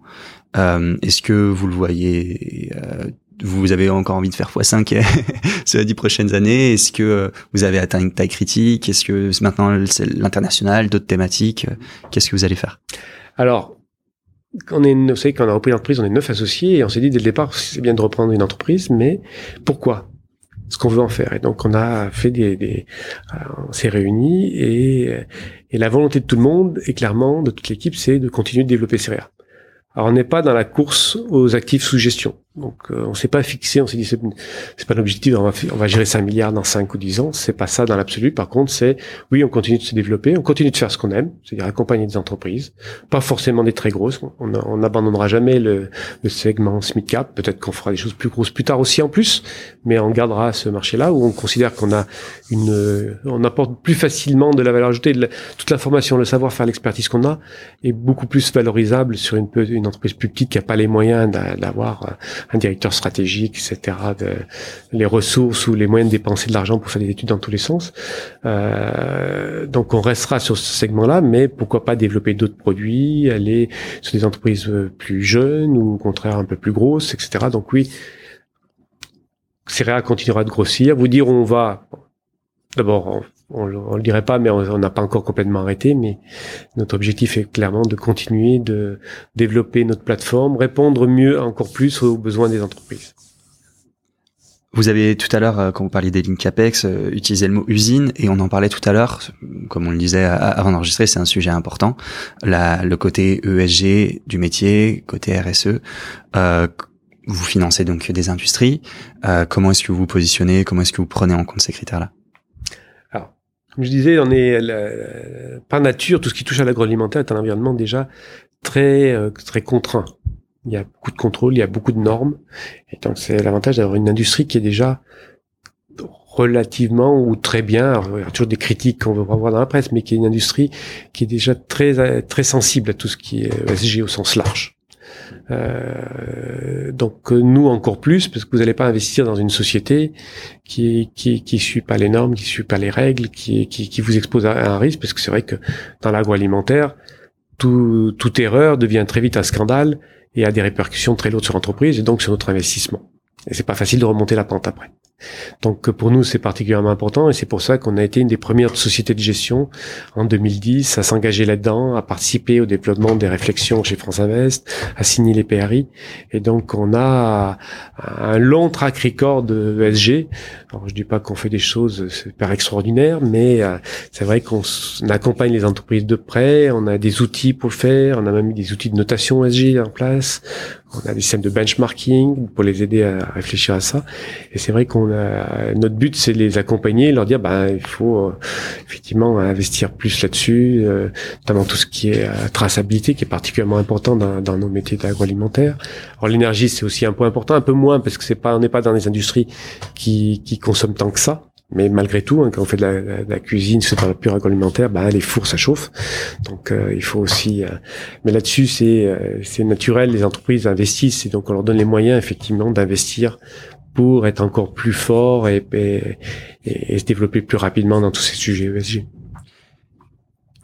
Je, je, je, viens de penser une question. Quand vous me parliez tout à l'heure de votre rôle de représentant en tant que président de France Invest, vous me disiez que c'était aussi d'expliquer le métier ou qui des fois était pas très bien compris. Est-ce que donc dans les pour un peu la même chose pour les métiers de l'agroalimentaire, il y a une ou deux choses que vous entendez fréquemment sur cette industrie et qui en fait vous paraît à vous qui êtes dedans euh, totalement décorrélé. Ouais. Il y a un truc qui est très très très marrant, c'est l'image quand vous dites industrie agroalimentaire, mm. pour euh, la plupart des gens sur le marché vont dire c'est de la malbouffe. Et euh, moi j'invite tous les gens à aller visiter une usine agroalimentaire. Et vous allez voir que les principes, les, les méthodes de fonctionnement, finalement c'est une cuisine à une grande échelle. C'est-à-dire, vous allez voir, euh, et ils sont capables de faire des choses aussi bonnes que, voire meilleures que ce que vous ferez dans votre propre cuisine. Après, c'est plus une question de prix. C'est-à-dire quelle est la pression qui va y avoir, qui va être mise par le consommateur et par euh, la grande distribution qui, joue un rôle important là-dedans, qui feront que ben euh, euh, caricature, par exemple, on a une entreprise qui faisait de la pâte feuilletée, ben au lieu de mettre du beurre, vous mettez de, de l'huile ou de la margarine. Donc effectivement, ce sera moins bon que ce qu'on fait du coup une, une, une galette des rois, ben, sera moins bonne que celle du pâtissier. Par contre, si vous lui dites vous le faites avec du beurre et du bon beurre, ça faut aussi bien faire, et elle aura une qualité gustative aussi bonne. Et voire dans certains cas meilleur que ce que vous pourrez faire vous-même parce que euh, ils ont des méthodes de contrôle, euh, la cuisson se fera pile au bon degré et pas un peu trop ou pas pas assez, etc. Donc après, il y, a eu des abus, mais c'est pas pour ça autant qu'il n'y a pas eu des abus dans le passé. Hein. Mmh. Pas ça, mais c'est vrai que on a un peu les gens ont un peu une image de l'industrie agroalimentaire. Industrie veut dire on fait n'importe quoi. Non. Euh, D'abord, elle fait ce que les clients achètent, hein, et deux, elle a des capacités de faire des, des très bons produits. Ce qui est par contre une vraie tendance de fond et qui a changé par rapport au passé, c'est que le gros problème quand vous êtes dans l'agroalimentaire, c'est qu'il faut que les produits se conservent. Donc, euh, dans le temps, on utilisait beaucoup de, d'adjuvants, de, produits pour les conserver parce que bon, personne pensait que c'était forcément pas bon et, c'était aussi un gage pour assurer une bonne conservation des produits. Aujourd'hui, la, la grosse tendance, c'est effectivement ce qu'on appelle le cleanable, c'est d'avoir euh, le moins le moins possible, voire plus du tout, de tous ces composants qu'on appelle eux machin, qui sont pas forcément d'ailleurs mauvais pour autant, mmh. mais qui sont pas naturels. Bah, après, fais attention de ne pas tomber non plus euh, des emballages qui sauvegardent pas les produits ou du coup on va retomber dans les risques d'intoxication alimentaire. Mais bon, mmh, c'est trouver la, la, nuance entre euh, faire des choses qui consomment moins d'énergie mmh. et en même temps euh, des choses saines et qui vont pas nous intoxiquer. Exactement. Euh, Est-ce qu'il y a d'autres grandes tendances que vous pourriez nous partager sur l'agroalimentaire qui, euh, qui vous paraissent importantes? Ah bah c'est un secteur qui, évolue beaucoup, hein, euh, parce que là, c'est lié directement à la consommation, aux attentes du consommateur. Donc euh, aujourd'hui, il y a clairement une tendance de fond vers des produits plus naturels, euh, de meilleure qualité, de, du bio. des quantités, il y en a qui cherchent du bio, il y en a qui cherchent du sans gluten, etc. Donc il y a, il y a beaucoup de produits. Après, il faut pas oublier que malgré tout, il faut aussi nourrir 60 millions de Français et 8 milliards de, de, de personnes dans le monde, et que euh, vous pouvez pas les, les nourrir qu'avec du, du filet de bœuf et qu'il faut aussi manger les autres morceaux du bœuf ou d'autres qu'il y a un peu de tout. Donc, il faut aussi être capable de faire des des plats, des mets qui restent à des prix abordables pour nourrir euh, euh, l'ensemble de la population. Mais c'est vrai qu'il y a des, des, fortes demandes d'évolution de produits et c'est une très bonne chose. Ouais. C'est des vrais et c'est des vrais axes de développement des entreprises qu'on accompagne. Et justement, bah, vous, vous avez parlé de la viande euh, dans le dans les demandes des consommateurs et dans le, le, les développements. Euh, je crois pas que le marché de la viande s'effondre pour l'instant. Et s'effondre que... pas, mais il est pas, il est clairement plus en croissance. Je pense qu'il est même en baisse. Ok. On, on fait pas de viande en direct, hein, mais euh, en direct dans le sens. On ne fait pas de, on n'est pas producteur de viande. Hein, les viandes peuvent être utilisées dans des plats cuisinés. ok, d'accord, ok. Mais et donc euh, Pierre, ils font d'autres plats cuisinés. Sans, ok, c'est pas un parce que euh, on, on n'a même pas décrit euh, dans l'agroalimentaire qui est très large ce que fait Céréa. Ce que fait Céréa. Voilà. Alors c'est vrai que Céréa, ça, euh, on est un peu particulier parce qu'on dit qu'on est thématique. Donc en réalité, on a une approche thématique qui est d'ailleurs très ESG puisque notre notre politique d'investissement maintenant c'est mieux nourrir, mieux vivre et mieux produire. Et parce qu'historiquement, on n'a jamais fait que de l'agroalimentaire. Agroalimentaire pur, on va dire, c'est 40, euh, 45% de notre portefeuille. On, on, investit aussi dans toutes les entreprises qui interviennent sur euh, ou qui sont dans l'univers agroalimentaire. Et quand on dit univers agroalimentaire ou chaîne de valeur agroalimentaire, ça peut être des gens qui font de l'équipement.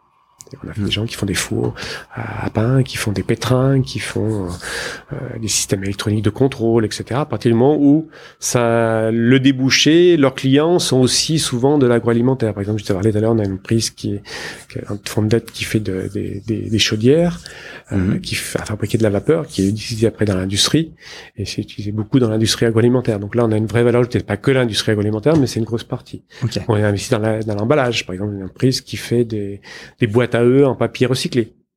Okay. Donc euh, on peut être dans l'informatique. On a investi récemment dans une entreprise qui fait des ERP, euh, notamment une grande partie, une partie qui est développée spécifiquement pour toutes les coopératives et pour l'industrie agroalimentaire. Donc euh, on n'est pas un fonds sectoriel, Mmh, c'est ça. On dit fait thématique, c'est-à-dire qu'on capitalise sur notre connaissance de l'environnement agroalimentaire pour mmh. investir dans toutes les entreprises qui, de près ou de loin, ont une relation avec l'agroalimentaire et où, du coup, notre, notre réseau, notre expertise, notre track record peut être utile. À la fois pour nous, pour faire le dossier, mais aussi pour l'entreprise qu'on accompagne. Donc, on a un portefeuille très diversifié. C'est-à-dire qu'on n'est pas mmh. sectoriel, on a un portefeuille très diversifié et on bénéficie en particulier aussi d'un sous-jacent qui est finalement la consommation du, de, de la personne qui mange tous les jours, donc lié à la mmh. population. Et donc c'est vrai qu'on a des fonds qui sont très résilients. Parce qu'effectivement, une entreprise, on n'a pas, on n'a jamais vu la chute de la consommation alimentaire. Vous verrez si vous regardez les, la, la, production industrielle, mmh. euh, quand il y a des crises, bah, ça s'effondre de 20-30%. Nous, en agroalimentaire, c'est plus ou moins stable, ça reste même déjà souvent positif. C'est-à-dire que dans la crise de 2007-2008, l'industrie agroalimentaire a continué de croître. Il y a qu'en 2010 où elle a perdu 1%. Je sais pas pour quelle raison, mais... Les gens mangeaient moins d'un coup. Ouais, il y a peut-être aussi lié, parce qu'il y a aussi dedans un peu d'agriculture, donc il peut y avoir aussi des effets volumes mmh. de, de saison. Et euh, les problématiques de euh, réindustrialisation, de euh, production locale, de garder un maximum de d'industrie, mais même de production du coup agroalimentaire pardon française pour sécuriser les, les approvisionnements. Est-ce que c'est quelque chose que vous voyez arriver euh... Alors oui, avec un bémol, c'est-à-dire que on l'a on l'a toujours toujours fait entre guillemets, mais il en a surtout une particularité, c'est que dans l'agroalimentaire, les produits voyagent moins. C'est-à-dire que généralement, vous faites pas, bah, si vous faites un plat frais, vous n'allez pas l'envoyer en Chine, parce que le temps qu'il arrive, mm. il est plus frais. Donc déjà par nature, l'agroalimentaire a tendance à voyager, moins. Ça veut pas dire qu'il voyage pas du tout. On achète bien du blé aux États-Unis pour le venir en France, mais quand vous faites des plats, première chose. Deuxième chose, il y a aussi une culture culinaire qui fait mm. que euh, vous faites pas les, mangez pas exactement les mêmes choses en France que euh, même en Allemagne, comme en Angleterre. Et, troisième élément, c'est que euh, la gastronomie française est quand même, il y a un vrai savoir-faire et on est plutôt bien placé. Donc en réalité, nos usines sont généralement localisées en France. Par contre, ce qu'on, dans, les pays qu'on accompagne, souvent on les aide à s'internationaliser, donc faire des acquisitions et développer leur activité à l'étranger, soit en vendant à l'étranger, soit en achetant aussi d'entreprises, donc euh, avec des usines à l'étranger. Donc euh, vous étiez déjà dedans, mais vous avez sûrement profité de la lame de fond qui va potentiellement arriver sur sur ces sujets, ou vous en voyez pas forcément de de, de de ben non pour ce qui est ça, ça, jouera forcément sur des équipementiers des choses comme ça qu'on a en portefeuille. Hmm. mais euh, nos entreprises sont aussi nous très très françaises hein, parce qu'on est quand même en tour ici en France en, un peu en Europe mais quand même très beaucoup en France. Donc euh, on, on, a des entreprises qui ont souvent leur moyen de production déjà en France donc.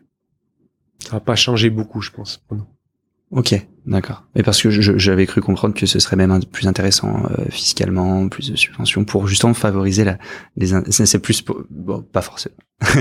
on, verra, je sais pas, ouais, on verra. Hmm. Ok.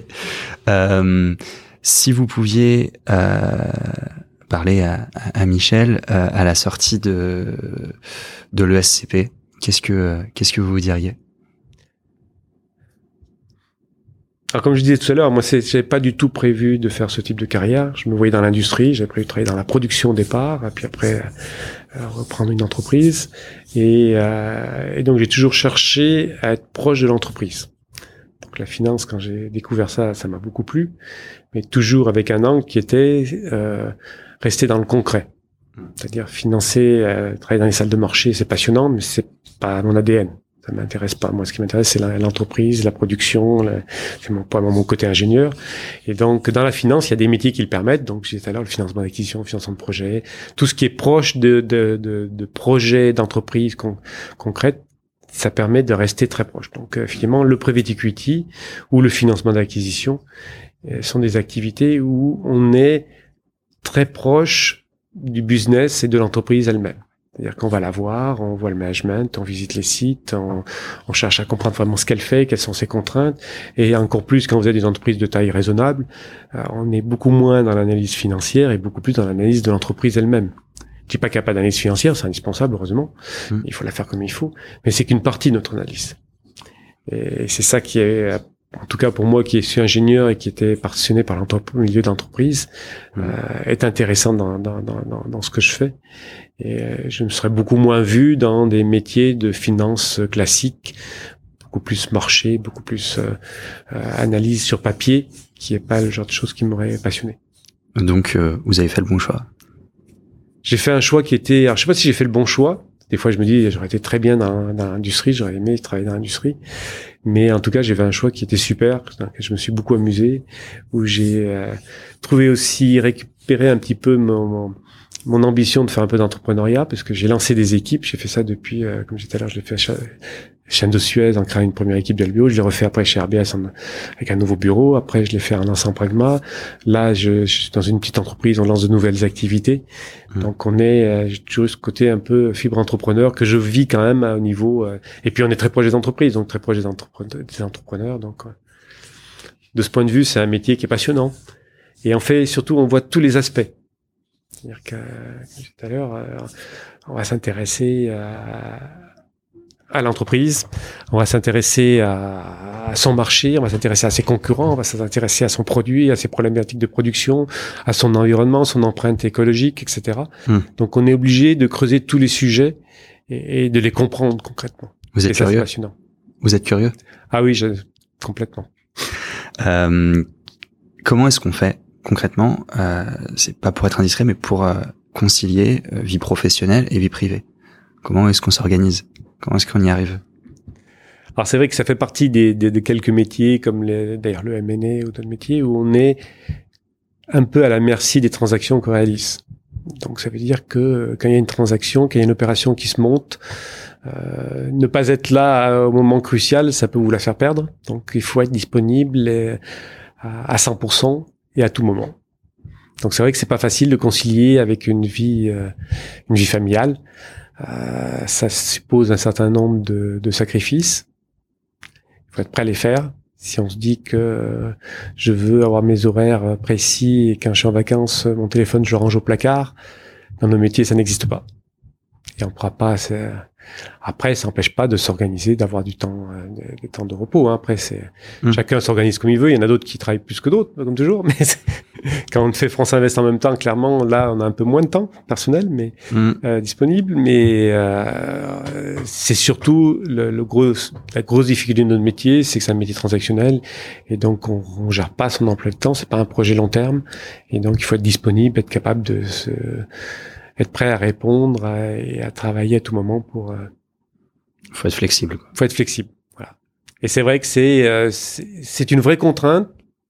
C'est un, c'est pas facile des fois à vivre en famille. Hmm. Et il faut le savoir, donc faut, c'est un choix. Il faut l'assumer. Il faut avoir une famille qui l'accepte aussi, Oui, aussi. Il vaut mieux.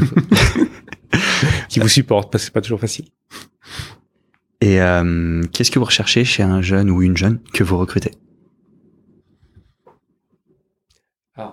Forcément, des gens qui ont une, qui ont la tête bien faite, mais je dirais forcément, on recrute des gens qui ont des diplômes, ils sont tous, euh, euh, tous bien faits. Après, nous, ce qui est très important chez nous, c'est l'esprit d'équipe.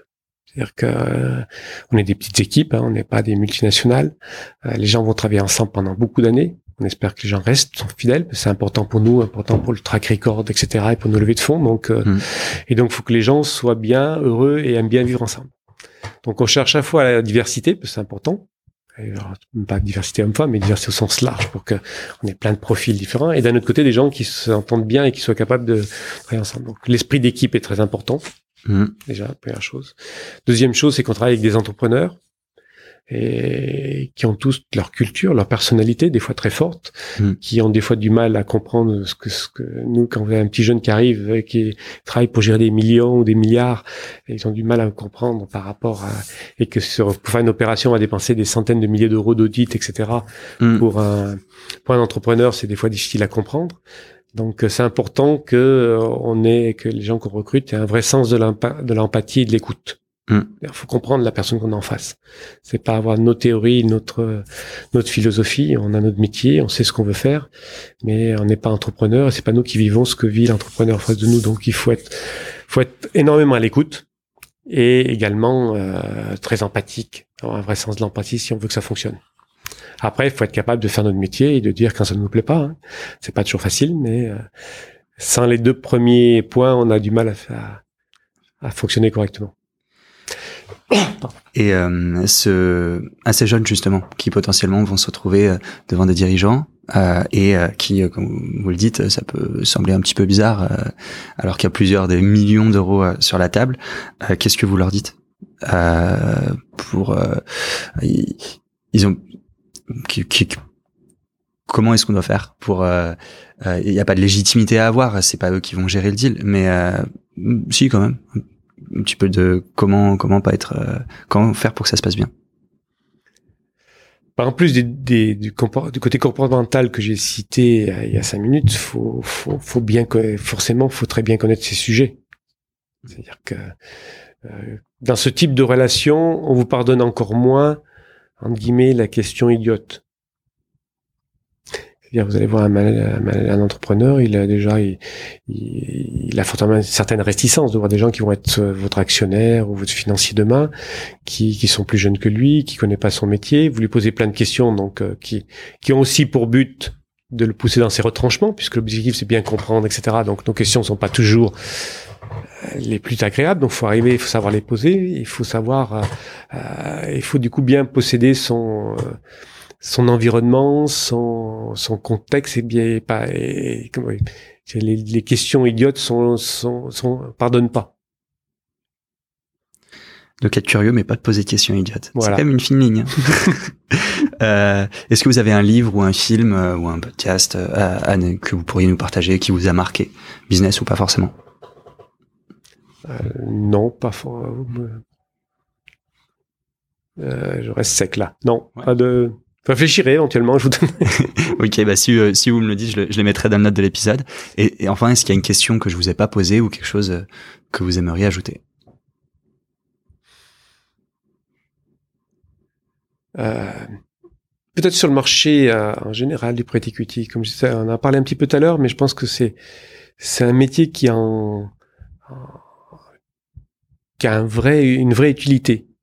C'est-à-dire qu'on est, euh, euh, ça a une vraie apport. C'est pas de la finance gratuite pour spéculer et pour gagner de l'argent. C'est euh, de la finance qui accompagne les entreprises, qui est nécessaire. Sans ça, les entreprises n'auraient pas de succession, n'auraient pas les moyens de se développer. Donc, euh, ce métier bien fait a une vraie valeur ajoutée c'est d'ailleurs pour ça que chez France Invest, on essaie de le faire comprendre sur le marché et que c'est pas toujours facile à faire comprendre des hommes politiques qui voient qu'un bout de lorgnette et qui connaissent pas ce qu'on fait exactement. Mais c'est un, c'est un, beau métier. On n'est pas dans de la finance euh, euh, présentée par certains comme la finance spéculative. C'est pas notre métier. Notre métier est vraiment un métier d'accompagnement d'entreprise. Donc ça, c'est le, premier point. Deuxième point, c'est que du coup, il a une vraie utilité. Et euh, grâce au fait qu'il s'est beaucoup développé ces dernières années, qu'il ait compris que les, les investisseurs nous donnent de plus en plus d'argent, du coup on voit la croissance des années, il a pour moi une vocation à continuer de se développer et, et c'est un développement sur le long terme qui, euh, auquel je crois beaucoup. Donc il y a de la place pour les jeunes, il y a de quoi faire. C'est vrai que le métier a changé aussi. Hein. C'est vrai que ce métier, il y a 20 ans, quand j'ai commencé de le faire, c'était du, c'était du one-to-one, c'était du, on allait voir l'entrepreneur, on discutait avec lui, on travaillait pendant un an et demi avant de faire une transaction, etc. C'est plus comme ça aujourd'hui. C'est beaucoup plus structuré. C'est beaucoup plus, on passe plus de temps dans son bureau que, que dans l'usine, comme on le faisait peut-être dans le passé. Mais euh, ça reste un super métier et, et qui a plein de potentiel de développement et surtout, je pense, beaucoup de, euh, il y a il y aura des recrutements dans le futur, donc faut, c'est un métier qui continuera de se développer et qui offrira de belles opportunités de carrière. Merci beaucoup, Michel. Ben, merci à vous, c'était un plaisir.